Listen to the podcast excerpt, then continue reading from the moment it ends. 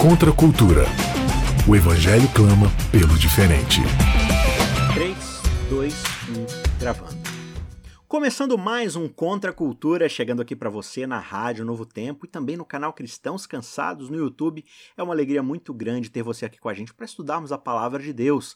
Lembrando a você que nós estamos dentro de uma série toda especial aqui sobre o significado perdido do sétimo dia, sobre o sábado.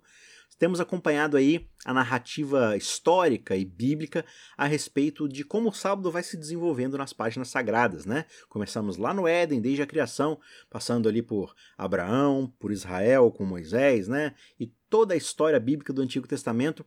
E agora nós vamos encerrar esse ciclo do Antigo Testamento.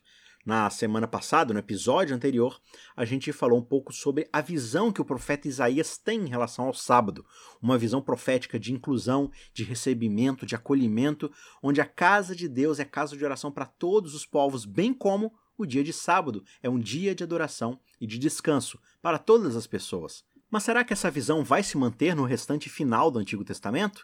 Então hoje a gente vai falar um pouco sobre o sábado no livro de Neemias e na transição histórica entre o Antigo e o Novo Testamento. Antes da gente começar, eu peço mais uma vez que, se for possível, você acesse youtube.com.br cristãos cansados, se inscreva lá, deixe o seu curtir, compartilhe esse conteúdo e se você quiser baixar o conteúdo dessa apresentação, a gente tem o texto lá em PDF justamente no link do vídeo lá no YouTube, tá certo? Vamos começar então. Em termos cronológicos e históricos, a última menção do sábado no Antigo Testamento é encontrada no livro de Neemias. Esse personagem ocupa uma posição de destaque como um oficial judeu na corte persa em 445 a.C. É nesta posição que ele recebe um mandato para reconstruir Jerusalém. Eventualmente, se torna o governador de Judá. Também está estabelecido que ele saiu de cena em 407 a.C., a partir do qual há evidências externas de que um novo governador se instalou em Judá. Neemias desempenha um papel fundamental na reconstrução de Jerusalém e no reestabelecimento de Israel como um Estado viável após o exílio babilônico. Sua descrição dos eventos inclui uma série de dificuldades que teriam certamente quebrado a determinação de uma personalidade menos dotada e determinada, sobretudo porque o seu empenho na causa da reconstrução o obrigou a deixar os confortos da vida na corte imperial da Pérsia mas seu compromisso permaneceu inabalável. As notícias em primeira mão do próprio irmão de Neemias, descrevendo um país em ruínas, não o impediu de embarcar na missão. Quando estes relatórios foram confirmados durante sua própria investigação, o estado sombrio de sua pátria apenas reforçou sua determinação. A intensificação da oposição das autoridades locais não o desencorajou. Seja a ridicularização, ameaças físicas, conspiração, chantagem ou cilada, por mais astutamente concebida, nada conseguiu distraí-lo de sua tarefa ou levou à desilusão. Neemias aparece em cena como uma pessoa de integridade, um líder devoto, corajoso e resoluto, que é capaz de ver através da astúcia de seus adversários e de inspirar seu próprio lado a perseverar. Em última análise, Neemias vê sua missão como ordenada e realizada pela ajuda da providência divina. O que o faz continuar é um profundo senso de vocação. A promoção que Neemias faz do sábado é parte integrante de sua aspiração espiritual dentro da missão que ele executa. No conflito que se segue na história, ele recorre a meios que vão além da mera persuasão, e isso acaba colocando o sábado em uma encruzilhada dentro da sua narrativa, e ele fica preso entre uma ordenança imposta e um privilégio recebido. O efeito da sua intervenção, a longo prazo, acaba sendo meio misto. Por essa razão, o legado do trabalho de Neemias pode ser melhor compreendido não como um sucesso retumbante, mas como uma contagem regressiva na expectativa de um novo começo. Enquanto o livro de Neemias é repleto de descrições sobre as provações e ameaças que surgem de fora, as passagens sobre o sábado contam outra história sem qualquer relação. Estas passagens mostram que os problemas instigados por pessoas externas, hostis à missão de Neemias, eram combinados com problemas se formando do próprio lado de dentro. Na verdade, a retórica das memórias de Neemias deixa a impressão de que as ameaças externas eram até menos irritantes para ele do que os obstáculos internos. Superar as maquinações hostis de seus inimigos era suficiente para garantir o sucesso em termos de renascimento nacional, mas o critério de Neemias para o sucesso não era político. Em vez disso, Neemias concebia sua tarefa em termos espirituais.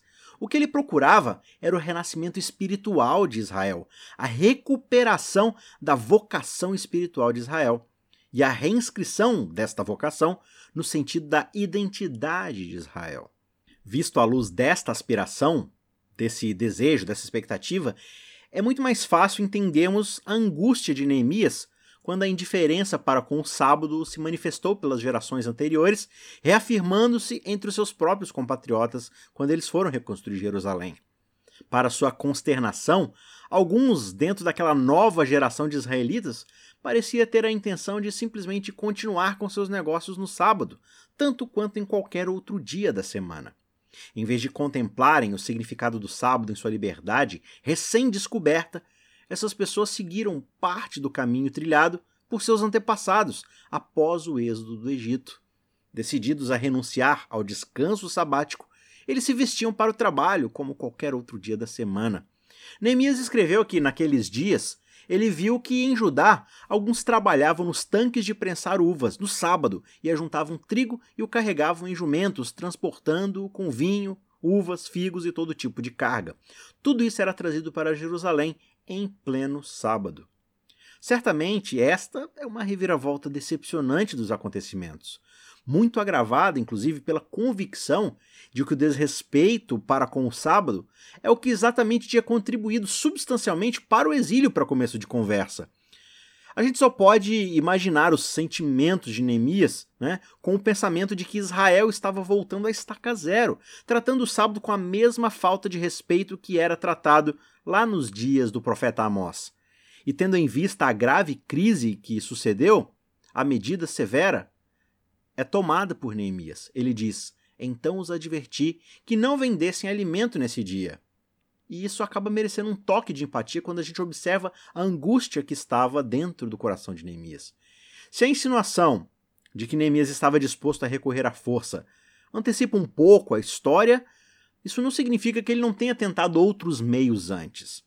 Relacionando o incidente em primeira pessoa, ele escreve o seguinte, lá no capítulo 13: Diante disso, repreendi os nobres de Judá e lhes disse: Como é que vocês podem fazer tão grande mal profanando o dia de sábado? Está lá no verso 17. E o verbo aqui é a palavra hebraica rib, e pode ser traduzida como argumentou, protestou, repreendeu ou até mesmo admoestou. Implica uma troca acalorada, só que ainda assim ele está apenas falando. Então, a expressão tentei persuadir os nobres de Judá também seria uma tradução aceitável, né? Persuadir. O fato é que Neemias enfrentou um dilema quando os nobres resistiram à sua persuasão. Eles simplesmente sinalizaram para os burros de carga continuarem o seu caminho para o mercado, ansiosos para começarem os negócios do dia. O que, que Neemias deveria fazer nesse caso? De acordo com seu relato, ele aparece com um plano para parar aqueles que estavam empenhados em desconsiderar o sábado. Quando as sombras da tarde cobriram as portas de Jerusalém, na véspera do sábado, ordenei que estas fossem fechadas e só fossem abertas depois que o sábado tivesse terminado. Coloquei alguns de meus homens de confiança junto às portas para que nenhum carregamento pudesse ser introduzido no sábado. Isso está lá no verso 19 uma vã tentativa aqui de impor restrições quando o cumprimento da lei não se tornou uma realidade. Desta forma, a legislação trabalhava para proteger, digamos assim, a santidade do sábado.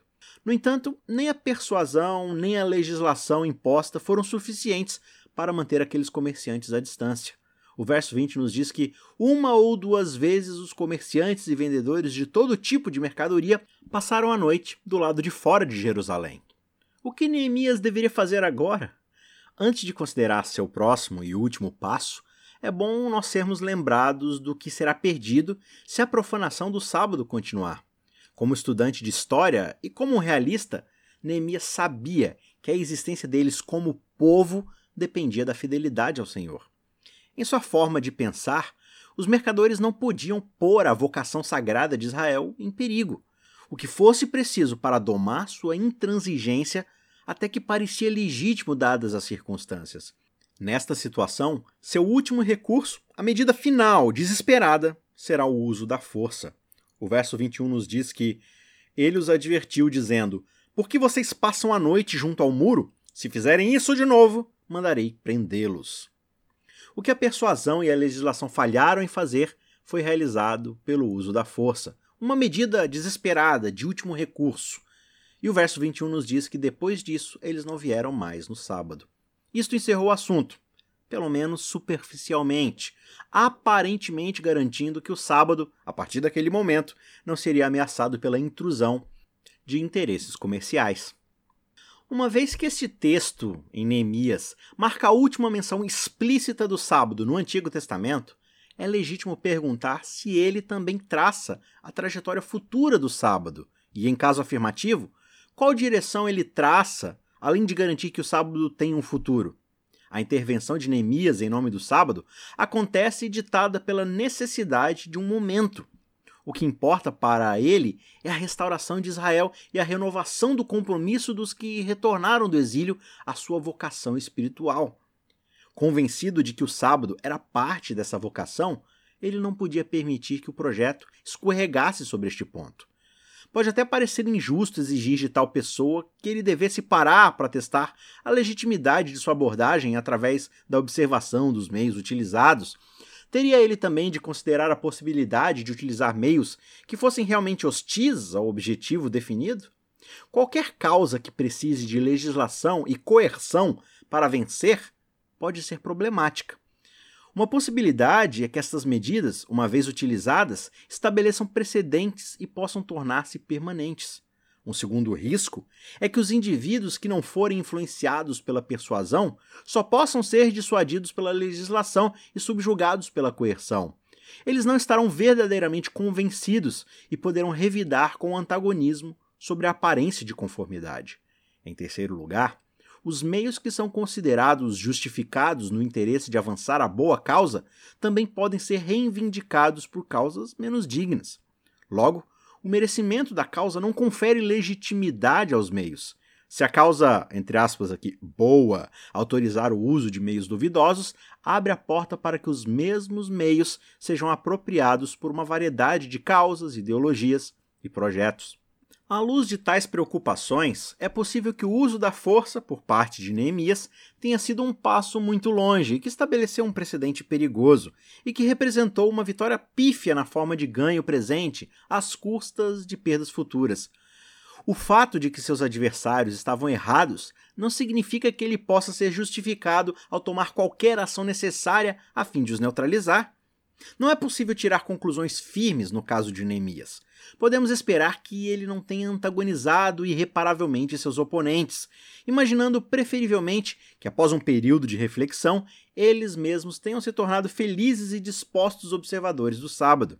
E podemos interpretar sua autorização de força para significar que ele não tinha a intenção de mudar a opinião de seus adversários, Apenas ele queria salvaguardar a paz e a tranquilidade que permitiria aos outros desfrutar do privilégio da paz do sábado sem a perturbação do comércio local. Dentro dessa possibilidade interpretativa, ele não está impondo seus valores sobre eles pela força, apenas protegendo os valores e prioridades de outros de serem infringidos. Então, a sua intenção seria mais de restringir e não de coagir. No entanto, o sétimo dia está aqui no livro de Neemias em uma encruzilhada histórica. Depois do exílio, o sábado mal conseguiu se manter dentro da liturgia judaica, exigindo cada vez mais medidas duras a fim de recuperar um ponto de apoio em qual se firmar. Além do mais, o projeto de Neemias também está em contraste com o legado profético de Isaías que vimos no episódio passado. Isaías abraça a ideologia do sábado com uma preocupação pastoral, enquanto Neemias é um líder político e um homem de ação. Isaías argumenta sua visão contra uma tradição sagrada. Neemias, por outro lado, parece se alinhar justamente com essa tradição, com medo de que a religião dos velhos tempos fosse se perder. Enquanto Isaías apresenta uma visão de inclusão, Esdras e Neemias viam a identidade do seu grupo como algo ameaçado e com a necessidade de ser protegido através da separação dos outros. Quando o povo ouviu essa lei, o texto de Neemias diz. Excluiu de Israel todos os que eram de ascendência estrangeira. Neemias diz isso sem sequer pedir desculpas. Com o benefício da retrospectiva, claro, é sobre este ponto que a diferença entre as duas ênfases parece mais marcante. Este ponto se torna o terreno contestado na história do sábado, que ainda está para se desdobrar na história. Em Isaías, o povo escolhido dá lugar à comunidade daqueles que confessam o nome do Salvador, enfatizando uma escolha pessoal ao invés de uma etnia ou de uma nacionalidade como a base de pertencimento.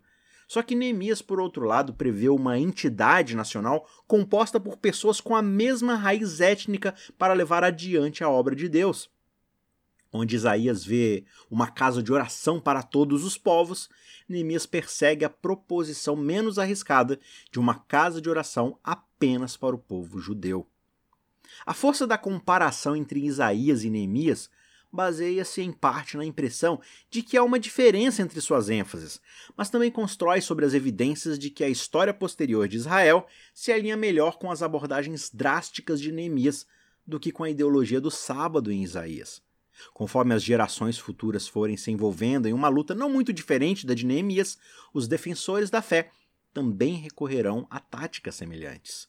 O Novo Testamento revela uma nação judaica que tinha adotado um padrão de exclusão e recorreu à coerção em relação à observância do sábado. Lá em Mateus 12, 2 está dizendo o seguinte, né? Os, os fariseus dizem: Olha, Jesus, seus discípulos estão fazendo o que não é lícito no sábado. Esses críticos de Jesus bradavam contra ele em todos os evangelhos sinóticos, você pode observar isso. O Evangelho de João diz que os judeus começaram a perseguir Jesus porque ele estava fazendo tais coisas no sábado, como curas e tudo mais. De fato, por essa razão, o capítulo 5, verso 18 de João diz: os judeus, mais ainda, desejavam matá-lo. Com base nas evidências disponíveis, a luta pela identidade judaica e contra a assimilação cultural começa com o esforço de Neemias em favor do sábado. Sua luta foi inspirada por uma convicção de que o exílio foi o resultado de uma transigência com as influências estrangeiras e pagãs. Essa luta recebeu um novo impulso após Antíoco tentar assimilar os judeus pelo uso da força militar, mais de 200 anos depois. Mas a busca pela autenticidade religiosa foi alimentada por uma intensidade ainda maior durante os anos após o fracasso de Antíoco. Os fariseus, um dos grupos que disputavam a influência, de acordo com o Novo Testamento, emergiram durante esse tempo, rastreando suas raízes até o grupo dos Hasidim, também conhecido como os piedosos, lá no período da revolta dos Macabeus. Talvez mesmo até pessoas que lideraram os esforços de reforma durante o tempo de Esdras e Neemias. Para esses líderes religiosos, vivendo no alvorecer da era cristã, a preservação da identidade continuava a ser a preocupação central. Essa também é a preocupação mais urgente nas vozes que ouvimos argumentando contra Paulo em suas cartas no Novo Testamento. Mesmo a classe politicamente ascendente, os saduceus, argumentava seu caso contra Jesus invocando preocupações nacionalistas. O livro de Atos relata que a prisão de Paulo foi desencadeada pela suspeita de que o companheiro de Paulo, Trófimo, um gentil, tinha sido permitido em uma área que estava fora dos limites para todos, exceto para os judeus. O mais revelador de tudo é o relato de Paulo sobre a falta de coragem de Pedro lá em Antioquia, retirando-se da comunhão à mesa com os crentes gentios por medo de antagonizar os principais crentes judeus de Jerusalém.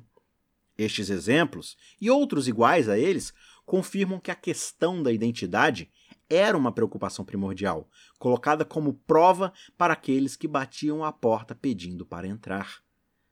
Medidas foram tomadas após o exílio para proteger a identidade dos judeus contra influências seculares e pagãs. Mas apesar de sua boa intenção, no fim, o resultado acaba sendo diminuir a tendência de Israel de se conectar com outras nações, como era o seu legado missiológico. O cativeiro babilônico, a revolta dos macabeus, a decepção subsequente com os Rasmoneus e, finalmente, a mão pesada da hegemonia romana deixaram o povo mais receptivo à influência da liderança religiosa dos dias de Jesus. Ao longo do tempo, os guardiões da piedade ganharam uma medida de apoio pela sua determinação em não copiar as práticas religiosas dos seus vizinhos ou voltar ao caos moral do passado. A um grau inimaginável nos dias de Neemias, esses líderes conseguiram colocar o sábado na vanguarda da causa identitária. O novo consenso religioso e político dos tempos de Jesus superestimava a importância do sábado fora de seu contexto, pois a experiência tinha mostrado que a real observância do sábado não poderia ser deixada ao seu critério individual. Foram tomadas medidas para assegurar que o sétimo dia não seria novamente pisoteado. No alvorecer da era cristã, o projeto rabínico de proteger o sábado havia trilhado um longo caminho, dando ao sábado o status que lhe fora negado antes do exílio. Mas essa ênfase emergente do sábado tinha uma ênfase estreita em comparação com a perspectiva do profeta Isaías, onde o último vislumbrou um alcance inclusivo, abraçando todas as pessoas. Os fariseus buscavam justamente a ruptura e a separação. Embora possa ser verdade que o judaísmo na terra de Israel procedeu de uma posição de força e confiança, foi uma confiança que se viu ameaçada e desorientada diante da humanidade de Jesus e da visão inclusiva de Paulo. A marca do judaísmo que confrontou Jesus pareceu ser um movimento em retirada, fechando as portas para o exterior, determinado a preservar as bênçãos do sábado apenas para si mesmo, excluindo todos os gentios. Esse caráter defensivo é refletido também nos regulamentos minuciosos aplicados ao guardar o sábado. Os regulamentos elaborados buscavam complementar o ato de guarda sabático, como se prescrevessem uma cura definitiva para o fracasso espiritual do passado. A partir de um estado de negligência, o sábado foi erguido acima de outros dias para se tornar a bandeira do judaísmo, o símbolo da nação e uma característica essencial da identidade judaica. Finalmente, a nação parecia prestes a internalizar a importância do sábado, mostrando pelo menos alguma vontade de marchar ao seu som. No Conselho de Damasco, representando a comunidade mais extrema dos essênios, datado lá de 100 anos antes de Cristo, lemos que ninguém que se desviar de modo a profanar o sábado e as festas será morto. Caberá aos homens mantê-lo em custódia, e se ele for curado do seu erro, eles devem mantê-lo sob custódia por sete anos e ele poderá depois se aproximar da Assembleia. Se a profecia na voz de Isaías fez da mensagem de inclusão e afirmação da fidelidade de Deus o legado do sábado no Antigo Testamento, entregando a porta de uma nova época, a história forjou uma alternativa e um ideal competitivo sobre a forma de uma mensagem de exclusão, e, em menor medida, uma visão de fidelidade humana e não divina. É o último ideal que vence. O sábado chega às margens do Novo Testamento como um recurso espiritual diluído em tradições. Embora o seu prestígio parecesse ter aumentado, fora completamente diminuído de seu significado original, inclusivo e global. Ao postergar, promulgar uma série de leis sobre o sábado, os defensores desse dia passaram a viver em um mundo de demarcações pontiagudas, invioláveis e hostis entre os eleitos e o resto da humanidade. Cabe a nós reconhecer aqui, porém, que, claro, estamos olhando para um mundo complexo, com muitas partes móveis, seculares e religiosas dentro de uma história fluida. E as nossas fontes de pesquisa são, de fato, limitadas, e o que é apenas uma parte da história pode ser facilmente confundida com o todo. No entanto, à luz dos fatores conhecidos que podem causar confusão, é importante nós afirmarmos claramente o que não está em dúvida aqui. O sábado parecia ser totalmente um marcador de identidade judaica antes da destruição de Jerusalém, tanto quanto assumiria esse papel no judaísmo quando este foi privado de sua fundação nacional e política. A própria expectativa messiânica estava completamente ligada ao sábado dentro da tradição. Na visão rabínica, as pessoas estão à espera de uma nova iniciativa para alguém fazer o primeiro movimento. O rabino Yohanan disse em nome de Simeon ben Yochai: se Israel guardasse dois sábados de acordo com as suas leis, eles seriam redimidos imediatamente. E o rabino Levi alegou nada menos em relação ao sábado. Se Israel guardasse o sábado como deve ser por apenas um dia, o filho de Davi haveria de vir. Por quê? Porque é equivalente a todos os mandamentos. Dentro dessa perspectiva, o sábado é a marca de um grupo étnico distinto, implicitamente e por vezes até explicitamente promovendo a ideia de que os seres humanos não são iguais aos olhos de Deus. É teoricamente possível que não-judeus se tornassem parte dos eleitos, mas a prática judaica e farisaica tendia justamente para a exclusão. Em vez de apontar para o Deus de todos, a sua constrangedora visão sobre o sábado apontava para um Deus de poucos. Em vez de verem o sétimo dia como um sinal da fidelidade de Deus, o sentimento prevalecente aspirava a colocar a fidelidade humana em primeiro plano. Em vez de definir o palco para que os gentios fossem reunidos no conhecimento do único Deus, a confusão sobre a intenção de Deus. Em vez de considerar o registro da falha humana, ainda permanece entre eles aquela ilusão de que a bola está no campo humano e que a vitória dependerá de uma iniciativa da parte humana. Na teologia rabínica emergente do sábado, os seres humanos precisam fazer sua parte no acordo, antes de Deus fazer a parte dele. Se Israel guardar o sábado corretamente por um dia, o filho de Davi haveria de vir, diria o rabino Levi após a queda de Jerusalém. A expectativa de que Israel iria guardar o sábado corretamente por um único dia que fosse, como previsto pelo rabino Levi, seguida pela suposição de que o sucesso por parte de Israel a esse respeito traria a vinda do Messias, certamente destaca a importância do sábado dentro da perspectiva rabínica. A partir da perspectiva do Novo Testamento, no entanto, Rabi Levi acabou se confundindo não só com respeito ao tempo, quanto também ao pré-requisito estipulado. O Novo Testamento mostra que, mesmo antes de o gênio rabínico começar a ver as coisas dessa forma, o filho de Davi já havia calmamente colocado seus pés no sábado. Ajude o Cristãos Cansados a continuar produzindo conteúdo cristão gratuito e de qualidade. Você pode fazer uma doação única usando o QR Code do PicPay ou pelo site apoia.se barra cristãos cansados, fazendo contribuições mensais de qualquer valor. Os links estão na descrição.